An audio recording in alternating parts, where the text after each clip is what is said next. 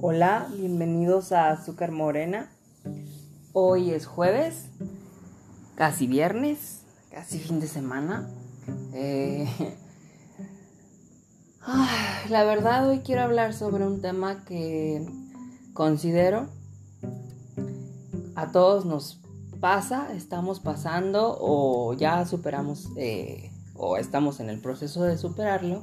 Este, un proceso, ahora sí, de cierta manera. Hoy quiero hablar sobre, de hecho hasta le puse nombre, ¿qué pasa cuando tú te mueres? O sea, se escucha bien complicado el nombre, así como de cómo, o sea, cómo que me muero yo. Este, pero ahorita entro.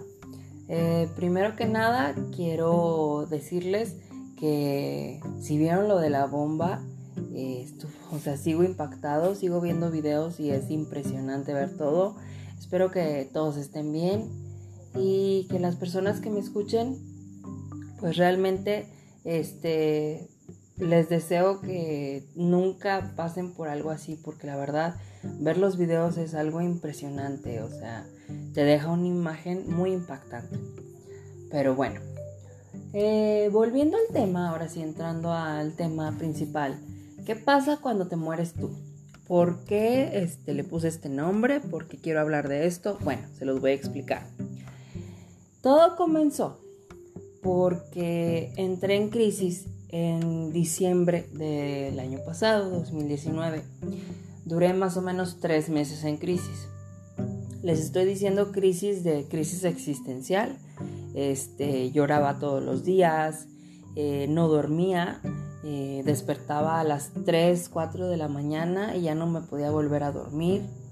Eh, de repente me daba muchísimo sentimiento en la madrugada, a mediodía, en la tarde, o sea, en cualquier momento y empezaba a llorar, no quería hablar con nadie, o sea, realmente fue un proceso muy complicado.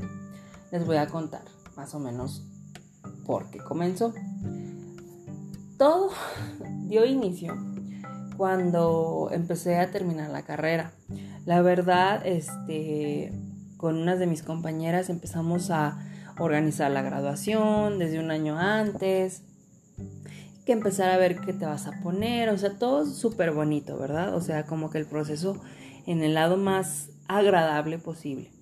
Entonces llega la fecha de la graduación y todo está súper padre, todo sale, bueno, no sale todo de la manera ideal, pero salió este, entonces, fue el 30 de noviembre mi graduación. El primero de diciembre, literal, entré en crisis, así, o sea, acabándose el after, yo llegando a mi casa, ya, o sea, me bloqueé totalmente. ¿Por qué? Porque presenté el EGEL, el EGEL para la gente que no sabe, es el examen que presentas este, cuando te vas a titular, pues para ver si acreditas los este, créditos, vaya lo vaya la este, repetición de palabra, este, para poder, pues ahora sí que decir que eres un profesionista y empezar tu proceso de titulación. Entonces realmente mi proceso ahora sí que de crisis empieza desde el día primero de diciembre, literal, o sea, empezó ese día. Hagan de cuenta que ya, o sea, pasaron esos días, traté de relajarme para el examen, todo.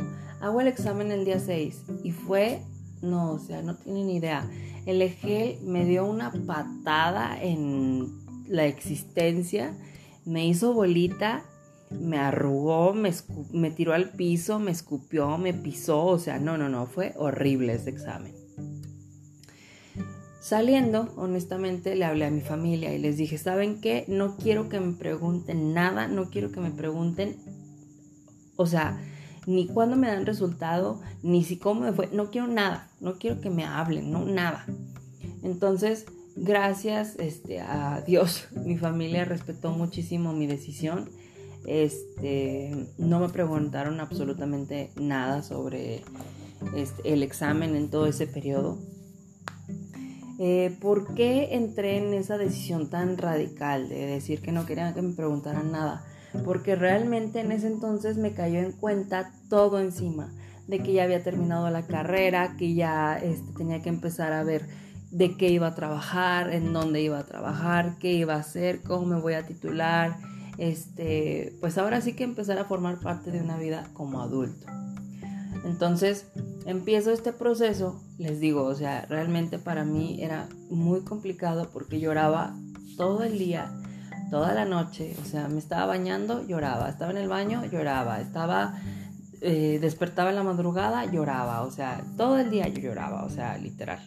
No sé cómo no me sequé en ese entonces, pero bueno. Entonces, eh, así pasó diciembre, eh, la verdad, comí muchísimo, o sea, literal entré en la etapa en la que comes de pura ansiedad, comes todo lo que ves, o sea, así, o sea, que te atascas. Entonces, pues también eso fue una parte algo negativa, pero bueno, ahorita a tocar ese tema. Eh, les digo, pasó todo diciembre, pasó enero, yo no tenía nada, no me daban razón de nada, este, entonces, pues realmente yo estaba en el hoyo. En febrero eh, más o menos a mediados aproximadamente. Eh, les digo, todavía sigue en crisis y como que de un momento a otro, eh, para las personas que me conocen, o sea, Dios mío, yo me dije a mí mismo de, o sea, soy Brandon, o sea, no puedo estar así, no, no puedo quedarme en, en, el agujero, tengo que salir, tengo que explorar, tengo que otra vez, o sea, tengo que recordar quién soy, o sea, qué imagen tiene la gente de mí, o sea, alguien que siempre llega y grita y, y hace y se pone y trae, y o sea, una persona, o sea, que da, este, pues ahora sí que de cierta manera este, que tengo un, pues ahora sí que una reputación de siempre traer el flow, este, andar con todo, entonces como que yo mismo me, o sea, me observé a mí mismo de cierta manera y dije, es que me estoy perdiendo a mí mismo, estoy perdiendo mi esencia. Entonces, entonces en ese entonces, ay, qué, qué raro. Eh, la verdad, gracias a mis amigos, a mis amistades, a mis amigos, o sea, ahora sí que a mis familiares que me apoyaron de cierta manera en lo que yo les decía, porque la verdad sí me encerré en una burbuja. Eh, y pues ahora sí que mis conocidos me ayudaron mucho a ver esa parte, así como de que de cierta manera no me ayudaban directamente, pero sí lo hacían. O sea, yo me echaba porras y yo este, decía, no, tengo que levantarme y hacer algo, o sea, lo que sea, o sea, no me importa. Entonces, en ese, para ese, más o menos para esos mm, tiempos, eh, fue cuando entré al gimnasio, dije, ya, o sea, es un buen cambio, voy a entrar a un cambio de, vida, de rutina. Eh, ahorita que tengo tiempo, tengo chance, me lo voy a pegar, Simón. Entonces ya, entro al gimnasio y la verdad me da un cambio de mentalidad muy cabrón, que la verdad me sirvió muchísimo. Porque hagan de cuenta que entro al gimnasio y me empiezo a hacer amigo de la chava de recepción, de la gerente, de la señora que fue, del muchacho que está ahí, o sea, de la gente que iba, eh, o sea, siempre era, lo saludaba y buenos días, ¿cómo están? ¿Cómo amanecieron? Este, o sea, tratar de hacer como que ahora sí que buenas amistades con toda la gente. Y ya, o sea, me daba el aire porque ni siquiera salía, o sea, fue una etapa muy fea. Entonces realmente pues ahora sí que ir al gimnasio me dio un empuje, además de que ahora sí que le di un buen empujón o un buen, ¿cómo le podría llamar? Ah, un buen impulso este, a mi cuerpo, por ejemplo, de este, hacer ejercicio y fortalecerme y comer un poco más sano y todo este rollo, ¿verdad? Que no como sano, solo voy a hacer ejercicio para ser feliz y ya. Y a despejar mis ideas. Entonces, llega la cuarentena y me cierran el gimnasio. Entonces, lo poco que tenía me lo quitaron. Y es como, ¿es en serio? O sea, ¿por qué? ¿Por qué? O sea, tenía algo muy bueno, o sea, y estaba trabajando en mí de una manera que me estaba funcionando muchísimo. ¿Por qué me lo quitan? Entonces, pues ahora sí que entro otra vez en ese pequeño conflicto de no volver a tener nada. Entonces, pues ahora sí que trato de, salir adelante, de, de, buscar otras formas. Ya les había hablado antes, por ejemplo, que empecé a explorar un poco mi lado más creativo. Entonces, pues estuvo padre porque sí lo pude ver de cierta manera, este, ese, esa parte, entonces como que lo que perdí en el gimnasio lo enfoqué en eso, entonces no hubo mucho tiempo de diferencia en el que pasé de una cosa a otra. Y eso me ayudó bastante porque la verdad si hubiera dejado que pasara más tiempo pues hubiera vuelto al agujero. Y es a donde voy. Eh, ahora eh, ¿por qué les digo que te mueres tú mismo? Cuando entras en crisis existencial, o sea, no les estoy diciendo de esas crisis que te dan de los 20, este, de, ay, este, mis papás no me quieren, o sea, cosas así sencillas. No, yo les estoy hablando de verdad cuando te quedas observando tu vida y te sientes un total fracaso. Cuando realmente tú mismo te ves y dices, es que estoy desperdiciando mi vida. Ahora, más o menos este, construí de cierta manera con mi amiga cómo es este proceso. O sea, es un duelo totalmente hagan de cuenta, entras en la crisis y luego, pues ahora sí que pasas la etapa de llorar, de, pues ahora sí que de comenzarla, de que lloras, de que gritas, de que te sientes desesperado, de que te niegas y demás. Y luego pasas a la etapa en la que te encierras en una burbuja, porque sí lo hacemos, o sea, te encierras en cierto tipo de ideas, cierto tipo de cosas para protegerte. De esa etapa pasas a la etapa de aceptar que tienes miedo. O sea, ¿por qué te encierras? Porque tienes miedo. Tienes miedo de que realmente no estás logrando de cierta manera algo en tu vida o eso es lo que tú sientes.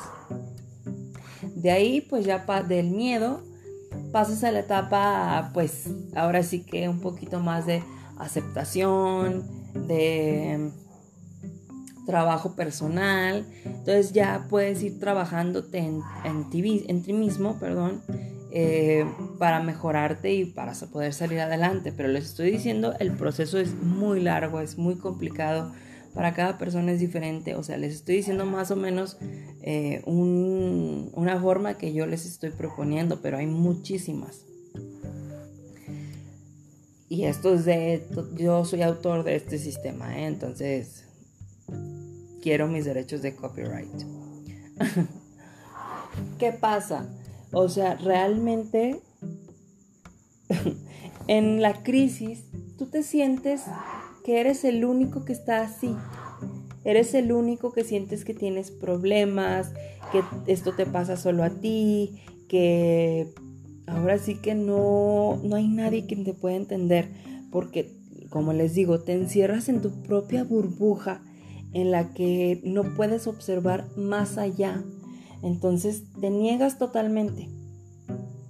Y luego ves publicaciones en Facebook, en Instagram, de tus amigos o de tus conocidos que están de viaje, que compraron un carro nuevo, que ya se casaron, que compraron una casa, o sea, todo ese tipo de cosas. Entonces tú te quedas así como de, ¿y yo? Yo no tengo nada, o sea, muy apenas desperté hoy.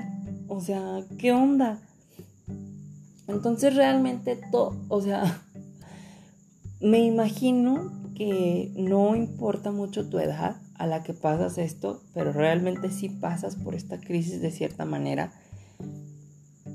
Y es muy complicado porque a pesar de que ves al mundo de cierta manera que todo es felicidad, pues tú no te sientes así, tú te sientes totalmente lo opuesto como les dije antes, o sea, tú te sientes un fracaso. Sea, tú sientes que no estás logrando nada, que no sales adelante, que estás súper estancado en la mediocridad, que, o sea, estás envuelto en un caos y que no puedes salir adelante. Entonces, ahora sí que ver a las personas como que esa etapa de observador, si quieren llamarle así, en la que les digo, o sea, que ves que ya se fueron a, a Timbuktu y que ya andan en los cabos y que ya tienen trabajo buenísimo y la madre y tú, o sea, literal te sientes mal contigo mismo, que está mal, es un error muy grande de nosotros porque cada quien tiene su tiempo, cada quien nos manejamos de distinta manera. El problema es que queremos hacer que queremos pensar que todos podemos manejarnos de la misma manera y no es así. Todos tenemos diferentes tiempos, todos tenemos diferentes formas de hacer las cosas, de pensar las cosas. Entonces es, es muy complicado este duelo y este, esta crisis eh, existencial. Porque les digo, aparte de todo, o sea, aparte de todo el caos que rodea esto, tú piensas que eres el único. O sea, tú en tu cabeza dices, es que soy el único puñetas al que le está pasando esto. Cuando créanme que le pasa a muchísima gente más. Y no les estoy diciendo nada más de, que se sientan este, en una crisis. O sea, por ejemplo, eh, ser mamá de varios hijos. O sea, pues hay muchísimas mujeres que son mamás de varios hijos y es difícil. Pero pues te encierras en que es difícil para ti, porque tú estás batallando en ese momento y piensas que nada más tú lo estás batallando, pero pues no, puedes buscar ayuda de más personas para darte consejos. Igual pasa con esto de la crisis, pero el problema es que no ni siquiera concebimos la idea de que hay alguien o pues ahora sí que varios alguienes en el mundo que también tienen este problema, que también te pueden entender y que puedes llegar a entablar una conversación sobre esto y como que decirte, oye, pues sabes qué, este, yo me siento igual, yo eh, traté de superarlo de esta manera, yo lo superé de esta, yo hice esta cosa. Entonces el problema aquí es que en verdad, de verdad, de verdad pensamos que somos la única persona a la que le está pasando esto. Entonces también quiero lograr con este, este episodio del podcast eh, a la persona que me escuche y que esté pasando por este momento o conozca a alguien que está pasando por este momento, que se acerque con esa persona o que o la persona que me esté escuchando si quiere acercarse conmigo o no sé, porque en verdad es muy difícil estar en esa etapa porque te sientes tan solo, sientes que la vida te está dando putazos y, y no deja, o sea, no deja ni un ratito que, o sea, de perdido a veces estás ahí tratando de equilibrarte y de pensar así como de que, bueno, estoy un poquito mejor y luego llega la vida y ¡zas culebra! Otra vez al piso. Entonces realmente pues es muy complicado, es muy difícil. Este, ahora sí que necesitamos ayuda de más personas. Les digo, yo por ejemplo salí de mi proceso yo solo, entre comillas, pero tuve el apoyo de todas mis amistades, de mi familia, de mis conocidos, o sea, les digo, tal vez no de manera directa, pero sí de manera indirecta, en, lo, en la forma que ustedes quieran. Pero hubo una influencia de alguien más para yo poder tener un completo, este, bueno, poder salir de, manera completa de, de esta crisis. Ahora, por ejemplo, estaba platicando con mi amiga, les digo, entonces ella me dice, imagínate tener esa crisis que tú tuviste en la misma magnitud, pero teniendo una hija, güey. Entonces me quedé así como de, no manches, o sea, o sea, tus problemas se hacen muchísimo más grandes, porque yo, o sea, yo por ejemplo tuve mi crisis y nada más me tengo que preocupar por mí mismo. Entonces imagínate a alguien que se tiene que preocupar por alguien más. O sea, eso es, wow, o sea, en verdad las mamás solteras o los papás solteros, de verdad, wow, o sea, hacen un esfuerzo descomunal. O sea, tienen una capacidad para poder enfrentar estos problemas y poder ahora sí que tener su crisis, pero a la vez no mostrársela a sus hijos para darles ahora sí que el soporte que, su hijo necesita. Entonces digo, wow, o sea, es impresionante, o sea, es, en verdad impresionante. Entonces les digo, realmente es muy difícil, o sea, y, y como les comento, el nombre de cuando te mueres tú mismo es por eso, porque cuando entras en esta crisis, tú te mueres, o sea, estás muerto en vida, literal eres un zombie, porque el mundo sigue, el mundo sigue rodando, el mundo sigue haciendo sus cosas con naturalidad, mientras tú quieres ahogarte en tus penas y hay días en los que ni siquiera quieres despertar y quisieras estar muerto. Y les digo esto porque en verdad estando en la crisis, eso le decía a muchísima gente cuando me preguntaba cómo amanecía y yo, güey, amanecí, o sea, ni siquiera tenía ganas de despertar. Y hay gente que me lo dice así cuando es de, oye, ¿cómo andas? ¿Qué onda? ¿Cómo amaneciste? Y es como de, desperté, o sea, y no, no tenía ganas de despertar. Y es como de, o sea, en verdad es algo que nos pasa a todos. Y, y en verdad es muy difícil porque si pensamos que somos la única persona a la que le pasa esto. No por egocentrismo, sino porque, porque tenemos miedo a expresar eso. ¿Por qué? Porque te vas a poner súper vulnerable al abrir tus emociones con alguien más en un momento en crisis. Entonces, lo menos que esperas o lo menos que quieres que te hagan es que te vayan a herir. Entonces, por eso te autodefiendes de una manera tan complicada.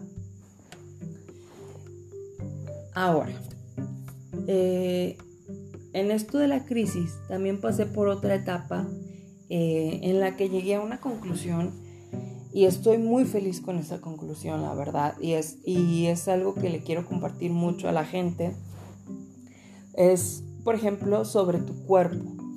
Eh, por ejemplo, yo en lo personal em, tengo, por ejemplo, eh, lonjitas y que la pancita, porque me encantan las galletas y el pan y las papitas y demás. Entonces, por ejemplo, eh, hay veces que sí me dicen así como de que es que está súper delgado y yo como de, no, yo me siento súper gordo. A mis dimensiones, eso quiero aclararlo, a mis dimensiones, porque todos tenemos dimensiones diferentes. Y hay, cuerpo, y hay muchos tipos de cuerpos, déjenme decirles, de tanto para mujeres como para hombres. Hay muchos tipos de cuerpos. Excepto la gente que tiene cuerpo I. La gente que tiene cuerpo I, qué envidia. Eh, entonces, pues la verdad, eh, cuando entré en esta etapa del gimnasio, pues la verdad quería quemar mucha grasa y muchas calorías porque pues todo lo que me atasqué en diciembre y en enero y en la mitad de febrero, ¿verdad? Entonces yo estaba así como de que es que quiero bajar. Porque antes de que pasara la cuarentena, yo dije, bueno, estoy en el gimnasio, me voy a poner las pilas para bajar la grasita y me pongo mi traje de baño acá súper cool y me voy a la playa y súper bien, ¿verdad? Yo tenía todo planeado, pero la cuarentena me vino a arruinar los planes. Pero eso es otro tema.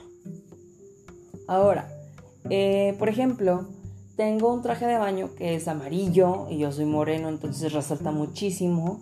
Este, y es así de esos trajes de baño que son chiquitos, o sea, literal que es un traje de baño eh, muy pequeño. Eh, entonces, la verdad, a mí me encanta, o sea, la verdad, me gusta muchísimo, o sea, porque resalta con mi piel, porque me hace sentir súper sexy, súper, o sea, me hace, me hace sentir con muchísimo flow. Y la verdad, eh, pues vivo en una sociedad eh, que es muy complicado ponerte tipo, eh, muchas de esas cosas, tanto como para mí como hombre como para las mujeres, o sea, si se fijan, por ejemplo, una mujer que se esfuerza muchísimo para tener el abdomen plano, si se pone un bikini, o sea, es como de que ya viste, esa encuerada, enseñando todo el cuerpo y que no sé qué, y no le da pena y que no sé qué, y es como de, oye, pues déjame en paz, o sea, yo, yo lo estoy haciendo porque a mí me gusta cómo me veo, o sea, que a ti te valga. Pero bueno, eh, hagan de cuenta que, por ejemplo, me lo puse un día, me lo probé, y no, o sea, a mí me gustó cómo se me ve, pero pues como es un traje de baño, puedo ver eh, mm, la mayor parte de mi piel, ¿verdad? Entonces, por ejemplo, digo, nada más tengo que bajar las lonjitas. Es todo lo que tengo que bajar. Es todo lo que quiero bajar. Quiero, porque es lo que yo quiero. Y hagan de cuenta que en ese lapso, entre ver ese quiero bajar, entre estoy en el gimnasio y la verdad no estoy comiendo eh, eh, una alimentación o una dieta de gimnasio. O sea, estoy comiendo normal. O sea, de que es, si me voy a los burros a la diabla, si me voy a los tacos de tripas, o sea, normal, no, no, este, me, no tengo dieta. Llegué al punto en el que dije, ¿sabes qué? No me importa. A mí me gusta cómo se ve y me lo voy a poner. Porque a mí me gusta cómo me veo. Y no manchen, o sea, cuando llegué a ese punto, dije, wow, qué increíble es llegar a tener esa aceptación personal. Porque realmente, o sea, creo que muchos hemos pasado por el proceso en el que no te pones un traje de baño, no te pones un pantalón, no te pones una blusa, no te pones X cosa, porque a ti te gusta cómo se te ve pero piensas que la gente te va a juzgar de, ay, es que se me ven las lonjitas, ay, es que se me ve X, ay, es que se me ven las estrías, ay, es que se me ve tal. Entonces, pues tenemos ese tabú muy grande. Entonces vas a la playa y luego te topas con gente que le vale madre. Hay gente, hay playas nudistas, o sea, y te topas con gente que en verdad, o sea, sí le vale madre. O sea, una vez literal vi a una persona a una mujer, parecía Nicki Minaj, pero que tenía 13 horas en el sol. O sea, de la piel así súper quemada en el sol. Este, y ya ven que se arruga bien extraño. Pero ella, es, ella era feliz. O sea, no saben la. O sea, ella era, así de. Yo soy hermosa y me la pelan todos. Porque hagan de cuenta que. O sea, la esta, esta persona no tenía de que el abdomen plano, de que las super chichis, las super nalgas, no, o sea, era una mujer normal, o sea, una mujer normal, eso quiero destacarlo. Este, con pancita, este, con estrías, bueno, casi no se le notaban por lo quemado del sol, pero era una mujer normal. Entonces te quedas de, güey, ¿cuántas personas en verdad tienen un cuerpo tan perfecto? Y te quedas así como de que, pues no muchas, o te tienes que esforzar muchísimo para eso. Entonces, pues, como que les digo, llegué a ese punto en el que dije, ¿sabes qué? No me importa, a mí me gusta cómo me veo, yo me siento increíble y eso es lo que importa. Entonces, realmente es algo que le quiero compartir a la gente y quiero que la gente también se sienta así. El hecho de decirse a ustedes mismos en el espejo así de que, ¿sabes qué? Qué chingón te ves. Neta, póntelo. Y que te valga lo que te diga la gente. Y que te valga si a Juanito no le gusta porque este, X cosa y porque a Margarita X cosa. No, tú póntelo y que te valga. Y les digo, también, eso fue con el traje de baño, pero también pasé por la etapa de en el espejo. Es que el espejo es un instrumento muy fuerte en la que literal te observas a ti como persona y ves tus defectos, eh, que te, eh, ahora sí que empiezas a ver qué te gusta, qué no te gusta, qué te quieres cambiar y todo esto. Entonces, una vez estuvo bien cool porque estaba yo normal en mi casa y pasé por el espejo que tengo, em, no, me acababa de bañar y literal este, me estaba poniendo crema y todo súper bien y ya hagan de cuenta que me, me el espejo, o sea, en completa desnudez, o sea, en mi persona. Y fue de, tienes defectos, pero te amo así como eres. Me amo así como soy, no me importa. Y de hecho hasta lo publiqué en Twitter, o sea, porque cuando me dije, o sea, eso a mí mismo en el espejo, o sea, fue como, wow. O sea, fue como un logro desbloqueado.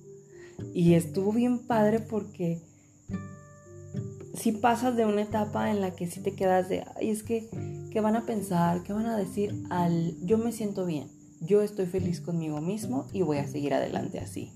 Y es realmente lo que importa. Y es un mensaje no verbal que le estás transmitiendo a las personas. Entonces, es algo que, les digo, o sea, sucedió muy espontáneo en mí pasó en medio de una crisis existencial en la que tenía. Entonces pude salir de esa crisis también gracias a ese tipo de cosas, en las que me pude ver a mí mismo y decir, ¿sabes qué? Tienes un chorro de defectos, pero así me amo a mí mismo. y es como de, wow, o sea, pasé de estar muerto a estar en la cima del éxito. Y no les estoy diciendo en la cima del éxito porque tenga miles de millones de dólares en el banco y demás. No, en la cima del éxito porque no me interesa lo que piense la gente, no me interesa el si me queda, si no me queda, si eh, que es que yo comsa, o sea, literal es porque yo estoy completamente conforme conmigo mismo. Claro, o sea, no les estoy diciendo que se queden estancados con eso, o sea, si ustedes mismos se dicen, ¿sabes qué? Estoy muy feliz y muy conforme con mi cuerpo, pero me gustaría mucho este, meterme al gimnasio este, y tonificar mis piernas, tonificar mis brazos, este, me gustaría bajar un poquito de grasa o me quiero, eh, no sé, cualquier cosa, está bien.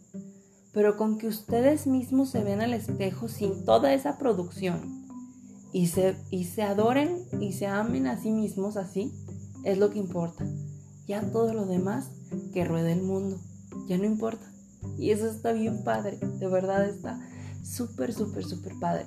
Porque les digo, pasas de literal estar muerto en vida a estar en a estar vivo con ganas de vivir, o sea, con ganas de decir, puedo pelear con quien sea, bueno, no pelear, eh, ahora sí que puedo hacer lo que sea, sea, estoy listo para lo que sea, no me importa.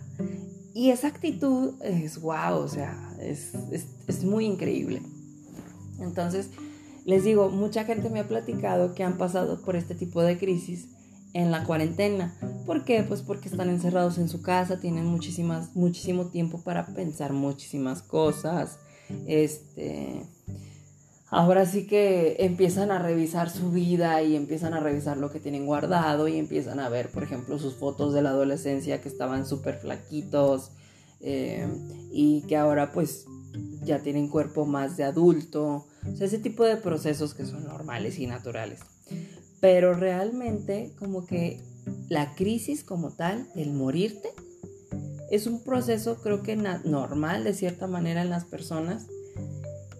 Les digo, a lo que yo tengo entendido, a mucha gente nos ha pasado y, hemos pasado, estamos pasando o ya estamos o ya salimos de ese, de ese proceso pero es, o sea, ahora sí que es, literal aplicas la de todo pasa por algo, o sea, con esto vas a aprender muchísimo tanto de ti mismo como de lo que quieres, como de lo que no quieres, como lo que sí te gusta, lo que no te gusta. Entonces, ahora sí que mis oyentes los motivo muchísimo no entrar en crisis porque estar en crisis está bien gacho. Pero sí a verse ustedes mismos y analizarse así como de que, oye, este, ¿qué onda conmigo? Me gusto, eh, no sé, incluso si me quieren decir, ¿sabes qué? Ah, yo quiero alinear mis chakras, este, porque hay gente que sí lo hace, ¿eh? en serio. Tengo una amiga que sí me platicó que está yendo con un gurú este, para alinear sus chakras y poder este, que la energía fluya de una manera positiva en su vida, tanto espiritualmente como físicamente. Entonces se me hizo súper padre que esté trabajando en eso. Porque ahora sí que es para ti. Eso es lo que importa. Es para ti. Que no te importe si hay alguien más. Que no te importe si lo que sea. Todo hazlo para ti mismo. Y de verdad llenen su corazón de amor. No, no tengan en su corazón enojo, ni rencor, ni odio, nada. O sea, su corazón está hecho para amar, literal y, y amar principalmente a ustedes mismos. Cuando ustedes mismos se amen a su persona, a su integridad, van a poder amar a quien sea.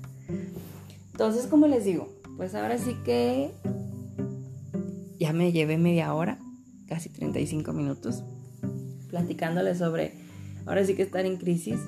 Eh, la verdad, se quería platicar este tema, les digo, hace rato mi amiga me motivó mucho para hacerlo. El, ahora sí que, ¿qué pasa cuando te mueres tú mismo?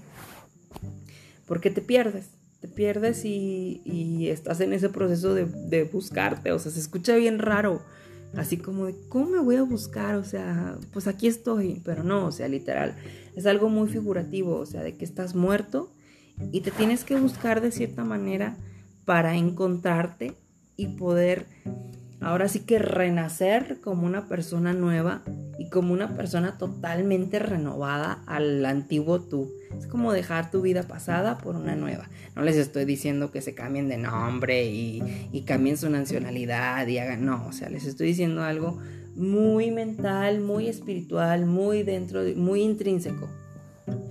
Pero bueno, la verdad era todo lo que les quería platicar en sí. Creo que la idea principal se las transmití. Eh, la verdad espero que les sirva muchísimo, que se puedan identificar y como les digo, si ustedes están en este proceso, hablen con alguien. Si conocen a alguien que ven o que pueden observar que está en ese proceso, ayúdenlo porque en verdad es muy difícil. Es difícil estar en, en ese punto en el que te sientes que no hay retorno. Y no, no hay retorno. La única manera de salir es adelante. Entonces, pues espero que hayan disfrutado de cierta manera este capítulo. La verdad, eh, me agrada mucho que me sigan escuchando. Eh, les agradezco mucho. Y me he dado cuenta que hay muchísima gente de Irlanda que me escucha. Entonces, muchísimas gracias por escucharme. Es muy curioso que de un país tan lejano me escuchen. Entonces, gracias. Espero poder visitarlos un día. De igual manera, como les dije, pues no sé cómo se comparten las redes sociales todavía, ni cómo se hacen en vivos, pero ya voy a aprender, se los juro. Eh, como les dije, si quieren seguirme en Twitter, soy Brandon-MRQUEZ y en Instagram soy arroba senorito-brandon. Eh, ahí estoy, eh, por si gustan seguirme, por si gustan estar al tanto de todo, de, ahora sí que de, de mi vida normal, de mi rutina, de cierta manera. Eh, pues ahí nos vemos. Y si tienen alguna sugerencia de algún tema que les gustaría que hable o no sé, o que me digan, ¿sabes qué? que me hagan una pregunta, por ejemplo, de Ay, es que hay tantas cosas. Por ejemplo, ahorita que salí del gimnasio, antes de salir la chava de limpieza, este, le dije, ¿cómo estás? Y ella de, súper mal, los hombres son, una, son unos pendejos. Y yo, sí, amiga, sí lo son, sí son unos pendejos. Que me hagan así como de, oye, ¿qué opinas sobre este tema? Em, oye, me gustaría que hables de esto. La verdad, me, me serviría mucho para producir mis ideas. Entonces, Espero que tengan buenas noches y los veo después. Bueno, los escucho. Bye.